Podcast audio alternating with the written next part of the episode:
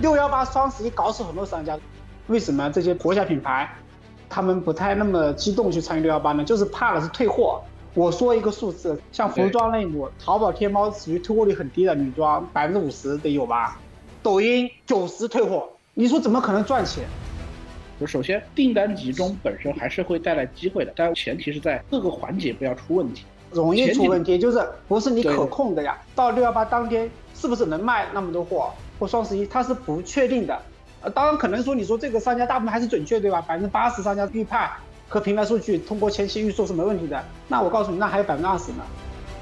商家在这个购物节当中可能流血放血，这些事情其实大家已经不是第一次听说了。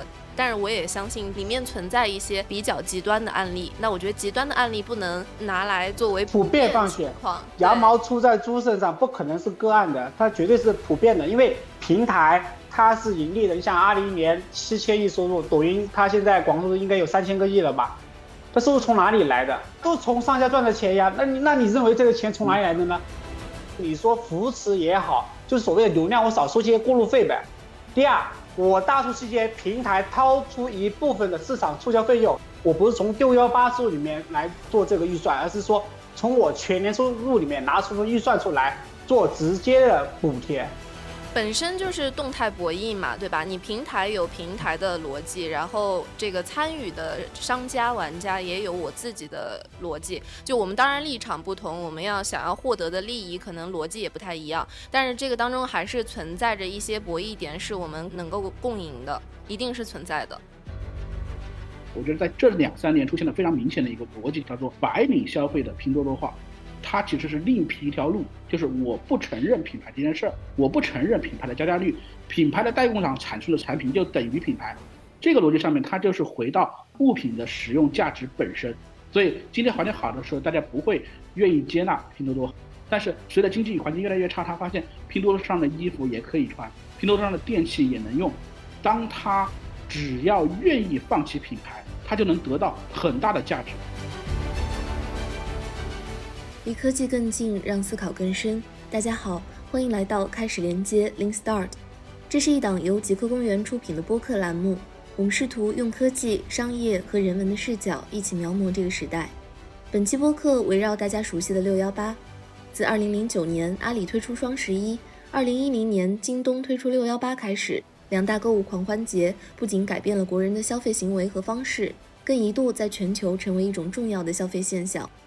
每年不断刷新的总交易额，曾经映射着我们对生活、对未来持续增长的期待。但是，这种消费狂潮在近几年来开始显露出疲态。伴随着国民消费信心和习惯的改变，国内电商平台和商家的叙事也从寻找增量转变为激活存量。那么，在存量时代，购物节还有意义吗？新的价值点又在哪里？本期播客，我们邀请到两位电商领域的资深人士。拥有十三年从业经验的电商专家、科技大号主理人倪叔，以及海豚社创始人、电商战略分析师李晨东，共同来为大家解读近几年电商平台购物节的变化，以及这种变化的背后透露出的信号。首先呢，先请两位嘉宾给我们介绍一下今年的六幺八有哪些和以往不同的信号，以及有哪些异同点。要不我们先从倪叔开始。今年的六幺八，我觉得从个人的体感来说。比往年要更加热情。往年的话，大家对六幺八可能还会有一些肯色，促销节这样的形式是不是过于陈旧了？机制会不会过于复杂了？这个吸引力会不会不够？但是今年就会出现说，你会看到那些在电商品牌公司上班的或者品牌公司上班的同学，他会认真的向他身边的朋友推荐，告诉你说，我们今年真的为六幺八做了很多的准备，这个产品我们公司花了多少心思，这个机制做的多么好。如果你正好有需要，我推荐你一起购买。这个情况是在往年其实是没有的，我们会感觉到这个行业里面对于六幺八的热情是比往年更高的。但是，一方面呢，我们又要看到就是消费力消费不足的这样的一个客观现实。就是四月份的国家统计局发的数据，大家都看到了，整个零售行业除了餐饮，餐饮从门可罗雀变成人山人海，但是整个的增长只有百分之一，而其他的行业都是下跌的。所以在这样一个现实的底层下面，是不是可以提振消费者的消费力？它其实已经是一个超过电商行业本体以上的命题了。各个平台在六幺八之前，除开拼多多之外，都有非常剧烈的人事变动。本质上说，要么换思路，要么换人，对吧？都试图要在下半年走出新的局面。那这样一个情况下，大家的共识，我觉得都不是冲着一个巨大的数字去的，都是冲着优化自身的状态去的。比如说，你看阿里，是吧？阿里有专门的中小商家场，有专门的流量供应链资金的扶持。在这样的环境下面，他们其实考虑的更多的是我能不能改善商家的生存环境。那快手也是类似的，你看到一校的所有工作其实非常非常明确，它就是在不断的提升品牌在快手的体验感。所以我觉得从我的角度来看，我会看到说，整个六幺八最核心的其实两个点。第一个呢，是对于几大平台来说，它都是一个新团队的磨合战，因为几个平台除了拼多多之外，都有剧烈的人事调整。新的团队能不能在六幺八这里做好他们第一仗？第二个呢，就是六幺八最终大家还要看一个消费趋势，比如说从去年的双十一到今年的三八，再到今年的六幺八，它是持续的下跌。还是哪怕有微弱的增长，它有一个回升的趋势，我觉得这是一个对于下半年的工作计划非常重要的一个事情。大家现在都不在看当下要决出一个胜负，决出一个大数字，不是这样的目的。大家的想法都是能不能借助六幺八看清楚整体的趋势。我做点补充的看法，为了今天晚上这个节目，我专门去找了大概十几个新消费品牌，就十亿规模左右收入的，过去的十几天没人讨论六幺八。就是我们是一个电商及新消费品牌的一个社群和圈子，几乎没有人讨论六幺八。当这意味什么呢？就不是说因为六幺八不重要，六幺八还在做，它只是变成一个日常的一个操作。我知道在早期十年前的时候做六幺八真是手忙脚乱，对吧？很多商家被这个发货啊、这个这个物流啊堵死了，对吧？当然也是发战报，对吧？卖的好好不好，几乎第一时间啊，应该会发布在微博啊。发布在微信群里面，现在基本上创始人不太在意了。对，所以你要说现在在这方面的应对啊、策略啊，可能都已经比较熟悉了。这个是不是其中的一方面原因？熟悉是一方面，就回归理性，就是一个是越来越冷了。这种冷既体现在是消费端的变得更冷，不是那么关注度那么高，它也会体现在商家端的这个冷，就是冷静啊。当然不是不是冷清，它可能理解为冷静啊，理性。还有一个情况呢，就是六幺八和双十一，它是以什么为导向型的？价格战或促销为典型的代表。为什么最近三年有更大的变化？你知道吧？为什么？因为天天六幺八，天天双十一啊！因为直播都是低价，那薇娅、李佳琦对吧？一上直播说全网最低价，那其实对于特别在意价格的这个消费群体啊，其实对这个促销已经变得麻木了。直播是一个强化的过程，包括各个平台促销，它是一个常态化的一个事情，包括拼多多。那么今年我们看到很明显的一个差异，就是不管是京东，包括淘宝、天猫，都特别强调说我要争取这个低价的心智。那么你要问一个问题，这个低价心智到底被谁给抢掉了？这里就两家公司，一个是拼多多，那百亿补贴是常态化的，对吧？那所以京东对拼多多很头大。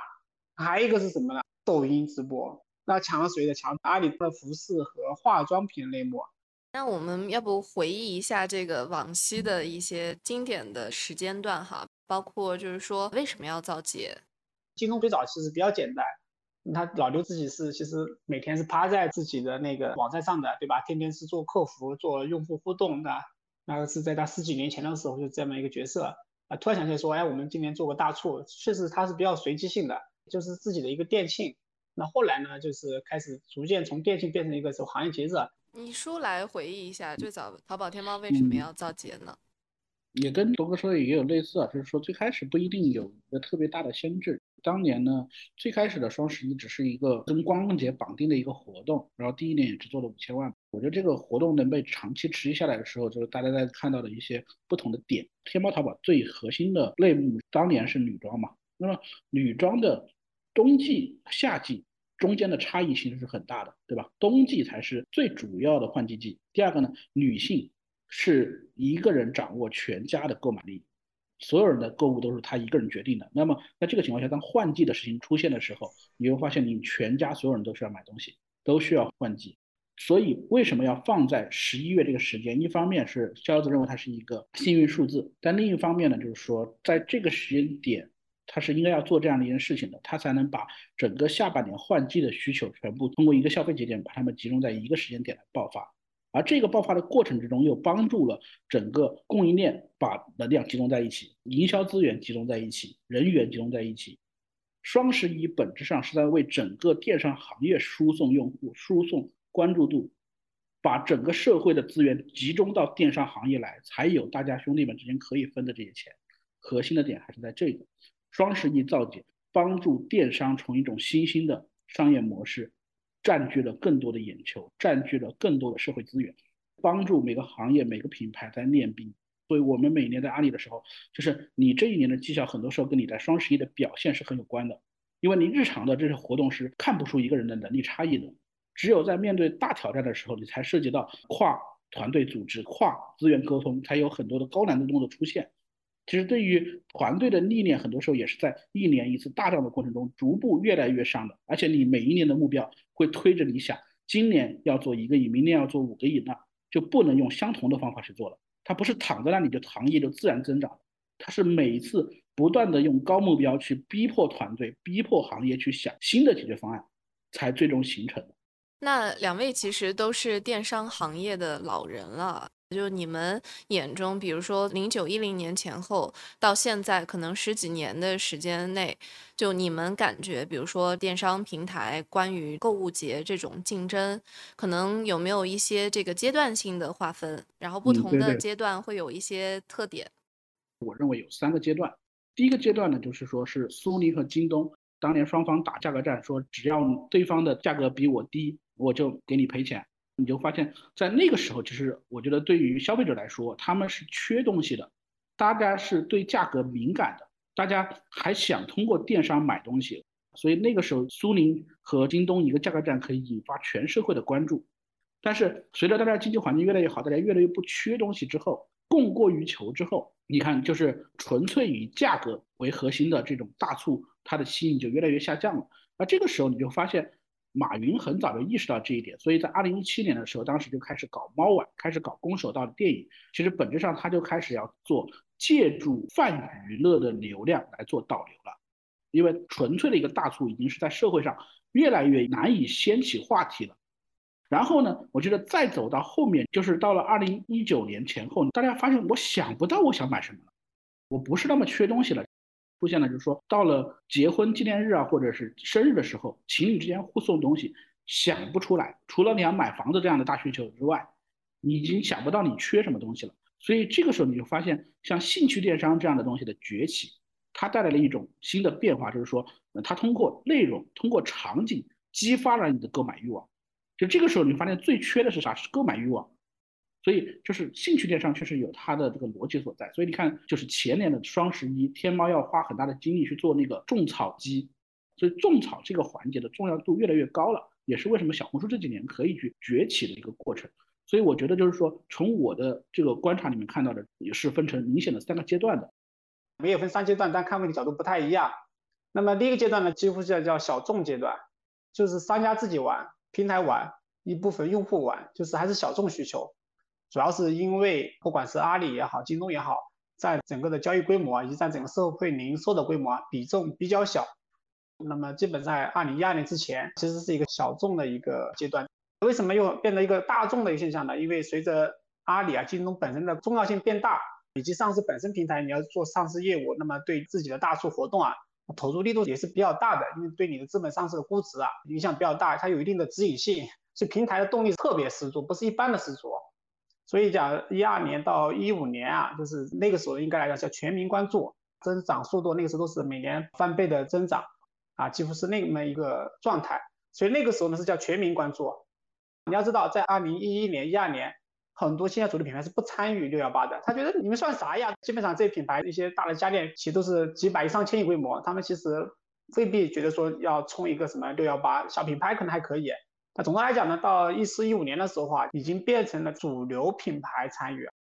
那么一五年以后呢，整体上来讲呢，它维持一个阶段，它有一个冷静的阶段，就是这供大平台上了，但也没有新的平台起来。因为一五一八年像拼多多啊都很小，那个时候压根也没有抖音电商、快手电商，其实就剩几个大平台了。那么一八年、一九年以后呢，就叫群雄崛起的大平台呢，就是打起来了。那这个也不是好事情，因为拼多多。典型带来很大的变化氛围，不是消费环境的，因为拼多多和那个直播啊，它每天低价，所以它把低价性这个消除掉了。所以这为什么是当下在这个时间点的时候，我们讲京东和淘宝天猫特别强调价格力，你不觉得很奇怪吗？那么你之前不强价格力吗？那你想想你当年的时候做出六幺八双十一都半价嘛？难道那个时候不是低价格力吗？不关注吗？对于价格力来讲，它是一个常态关注指标，不是一个新增指标。它其实是对外释放的一个 PR 公关手段，对吧？哎，你看我们京东是最低价哟，对吧？希望大家说我是最低价哟，我们挑天猫其实是很便宜哦，我们做促销做的也是百亿补贴，对吧？你像京东都直接超百亿补贴了，对吧？你名字我都用过来，对吧？百亿补贴其实是拼多多的一个类似于一个标签，对吧？我直接拿来用了。啊，淘宝天猫说反正我们也不是我们要脸不要脸，反正都做促销嘛，这无所谓，对不对？反正都能用，这也不是你注册商标就你能用，对吧？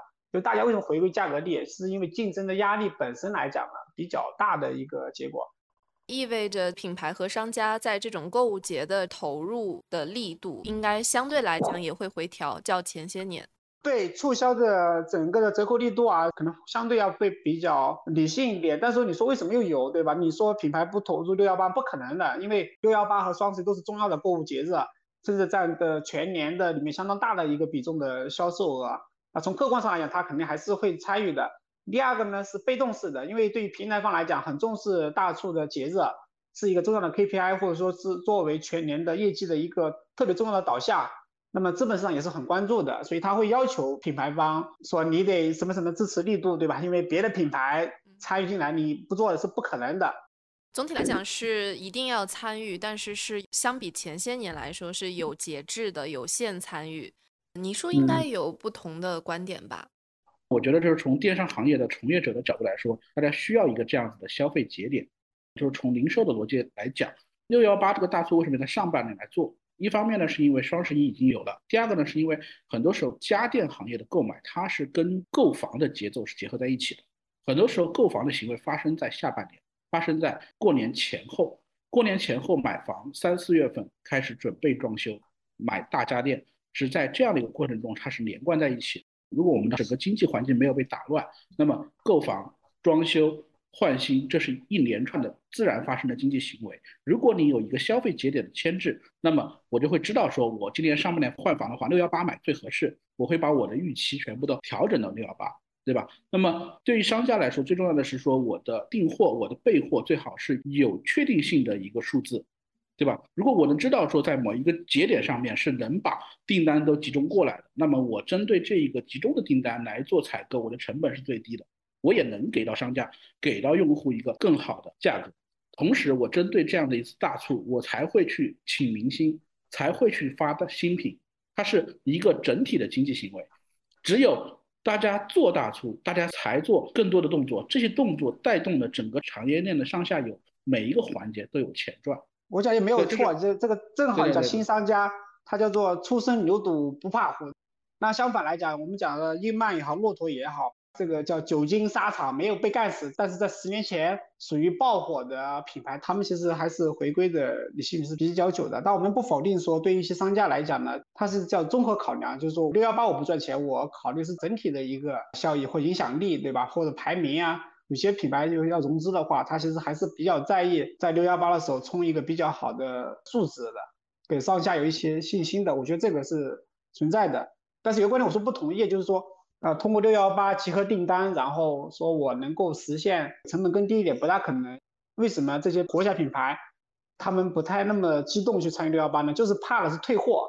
我说一个数字，像服装类目，服装类目，淘宝天猫属于退货率很低的女装，百分之五十得有吧？抖音九十退货，你说怎么可能赚钱？就首先订单集中本身还是会带来机会的，但前提是在各个环节不要出问题。容易出问题，就是不是你可控的呀，就是对对。六幺八双十一搞死很多商家，如果李叔在这个行业待会知道，这种大促节日已经搞死很多商家了。因为对于企业来讲，叫做常态化销售比较好，叫稳定的供应链。它最怕是巨大的这个起起伏伏波动，特别大的波动带来这个经营成本急速的上涨。因为你做大促的时候，往往你有折扣力度比较大，你的毛利啊利润空间又比较低，那加上用户一堆退货的话。那很容易把整个企业资金断掉了，而且你压备量的货，其实你到六幺八当天是不是能卖那么多货，或双十一它是不确定的。呃，当然可能说你说这个商家大部分还是准确，对吧？百分之八十商家预判和平台数据通过前期预售是没问题的。那我告诉你，那还有百分之二十呢。我首先呢是比较赞成倪叔刚才讲的，其实还是有相当多的这个品牌和商家，他们是需要就是六幺八或者双十一等等这些购物节点的。就比如说我自己身边有朋友是在品牌里面去负责市场和品牌的同学，他们其实对这个节点还是会兴奋的。而且我可以分享一下，就是他感觉到今年平台对于商家的这个支持力度还是挺大的，所以他们会有这样的一个期待。所以这个倪叔说的，其实跟我得到的消息是比较吻合的。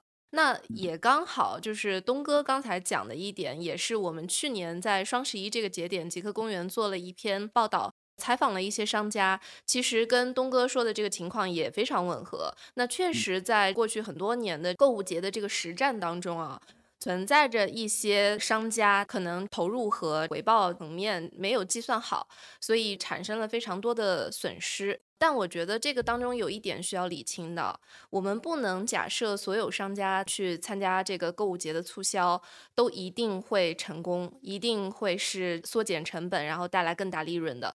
当然，平台是有那个责任去使得这个产业的上下游来共赢互利，对吧？但是在很多的商家当中，它其实也是有决策的这个成功高效和低效失败之分的。大家都知道六幺八肯定比平时是要便宜的，而且说白来讲，商家确实不得不参与，因为叫刚需人群，他会在这个时候买，你不参与也不可能，因为你不做，对手做了，你虽然不愿意，但你也得参与，对吧？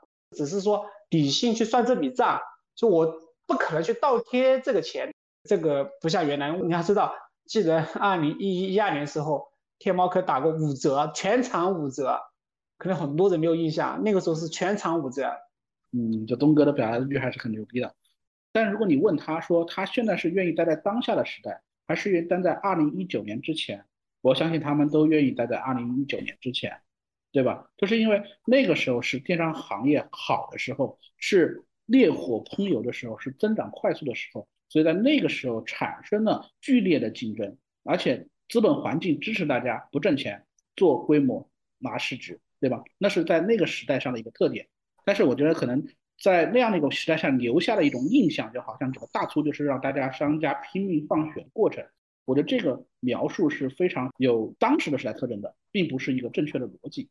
首先，商家在今年的环境下难受的情况下面，他是知道平台是帮大家挣钱的，对吧？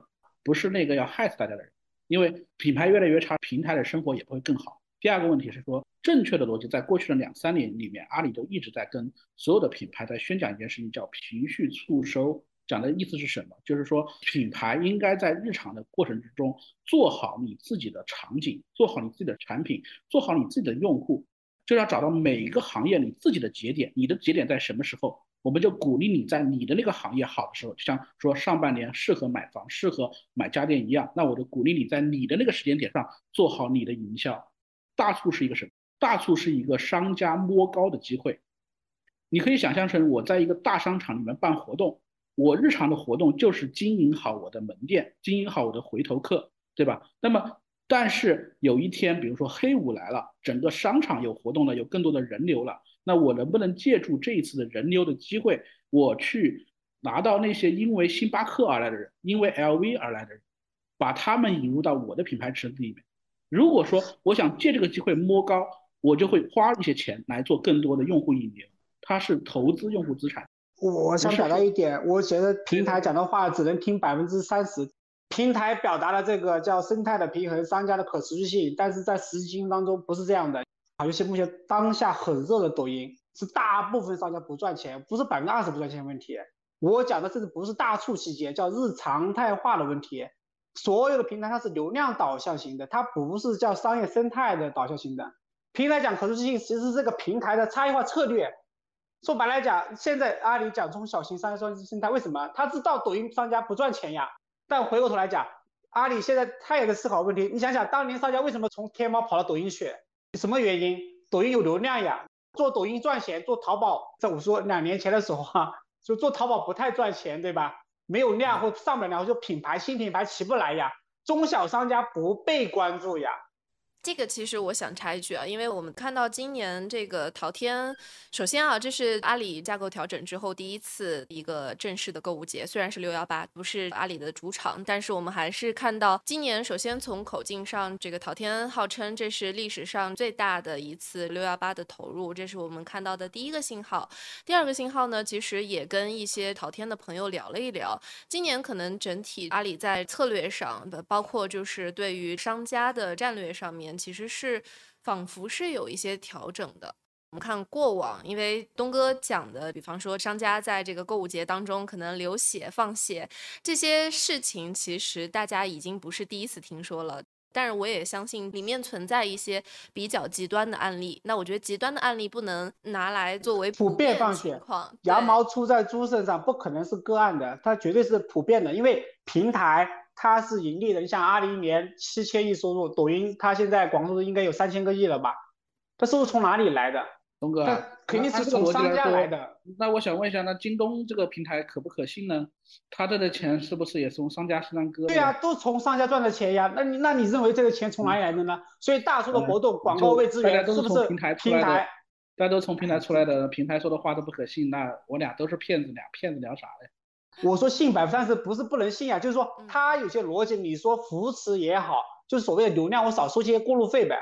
第二，我大促期间平台掏出一部分的市场促销费用，我不是从六幺八收入里面来做这个预算，而是说从我全年收入里面拿出个预算出来做直接的补贴。本身就是动态博弈嘛，对吧？你平台有平台的逻辑，然后这个参与的商家玩家也有我自己的逻辑。就我们当然立场不同，我们要想要获得的利益可能逻辑也不太一样，但是这个当中还是存在着一些博弈点，是我们可以能够共赢的，一定是存在的。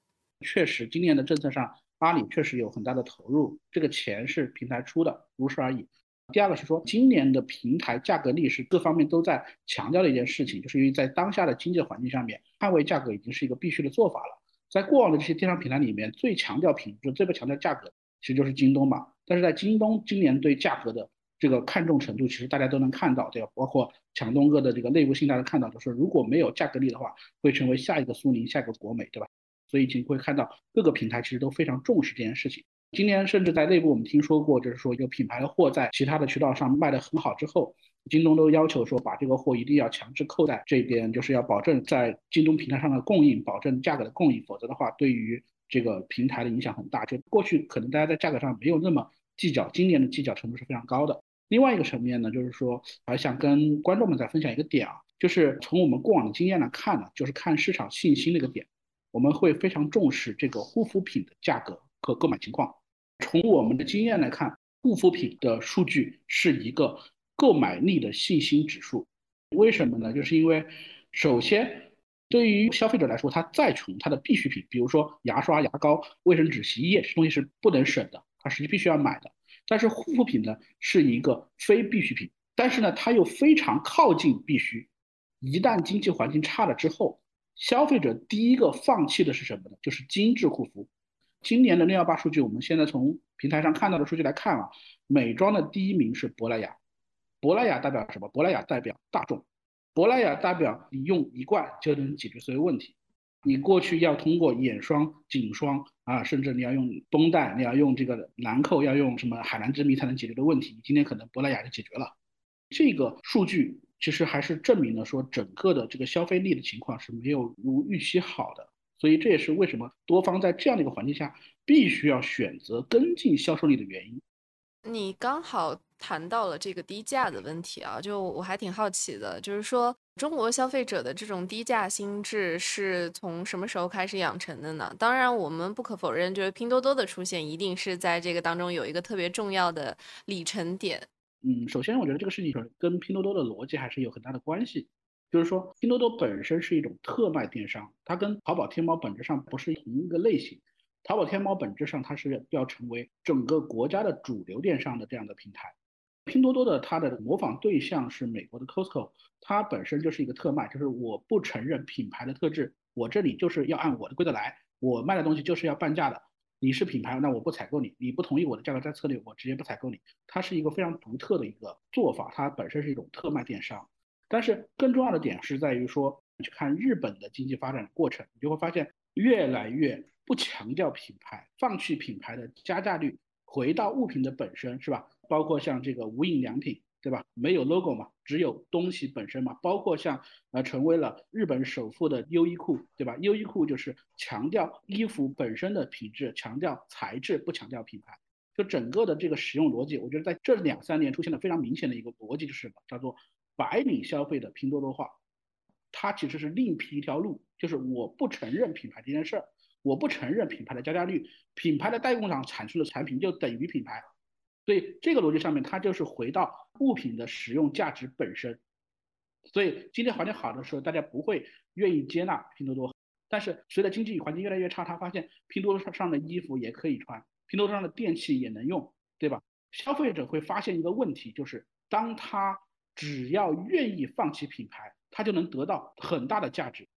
低价逻辑都是通行世界的，亚马逊打的也是低价，对吧？包括我们讲那个美国的 Costco。都是低价，对吧？零售的本质就是越来越做便宜，尤其是能够胜出的平台都是低价逻辑。那这里面其实本质上核心还是说有危机感嘛。一个是讲了一个拼多多，还有一个叫抖音直播强调低价，心智已经形成转移了。就是原来用户我前面就是京东、阿里巴巴前面干了十年，干了二十年，吭哧吭哧努力，对吧？形成这种心智。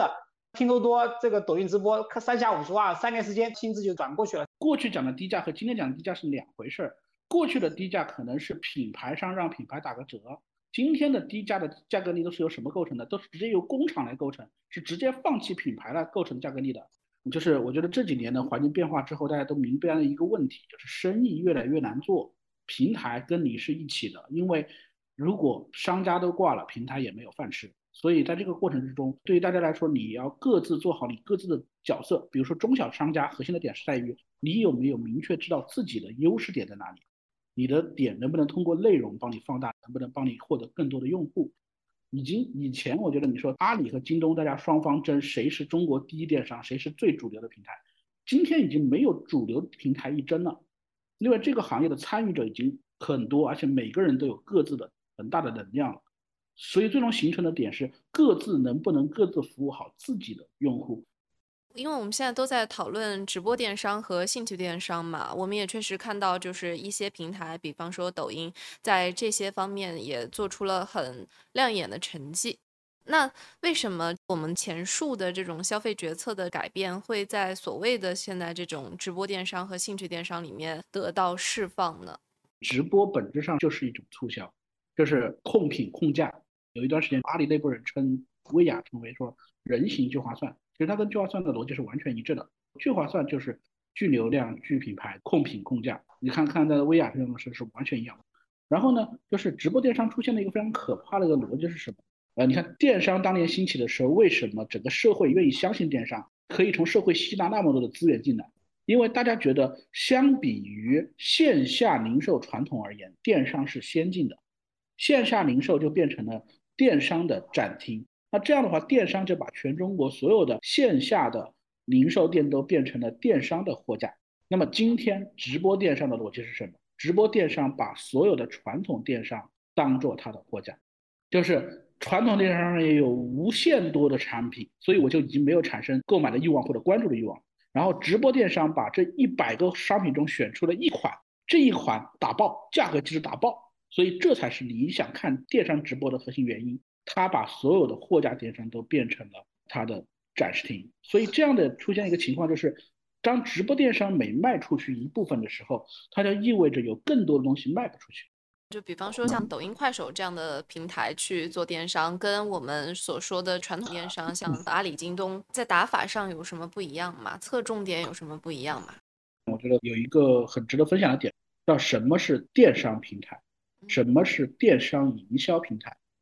很多时候大家觉得说现在的基建已经成熟了，我在一个有流量的平台上面，我只要上一个小商店，然后我能购物，那就叫做电商平台了。但本质上不是，电商平台的最核心逻辑还是在于它是不是品牌的家。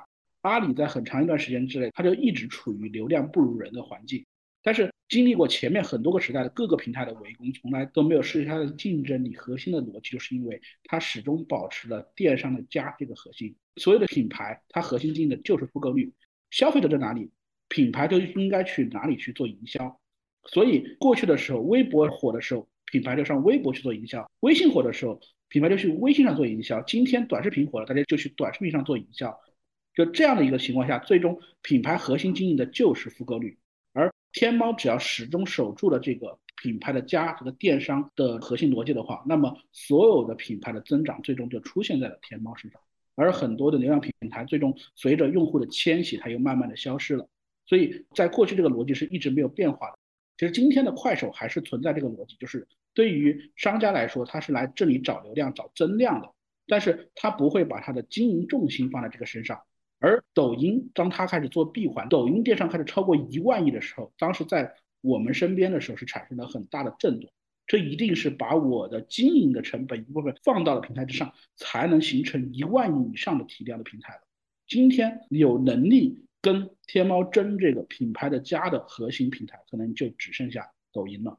这也是为什么双方之间的竞争如此之焦灼。我也是认为，这这是当下的电商格局中最值得关注的一个变化或者一个竞争点。而其他的平台，其实目前来说，不管是小红书我要做一个闭环也好，还是知乎要做个闭环也好，B 站做个闭环也好，或者是快手要做个闭环也好，或者我要做个电商业务也好，其实本质上对于各个品牌商来说，你只是我找流量的增量的空间，我不会把我的经营阵地放上去，而这个经营阵地的真正的变化，才是当下的电商行业最值得关注的竞争格局所在。以上就是本期播客的全部内容了，感谢大家的收听。如果你喜欢我们的内容，欢迎把开始连接 Link Start 推荐给更多的朋友。这档知识圆桌栏目会以直播和播客的形式和大家见面，也欢迎关注视频号极客公园。在这里，我们每周都会邀请各行各业的嘉宾，畅聊时下热点的科技的商业议题。如果你有感兴趣的、想听的主题，也欢迎在评论区告诉我们。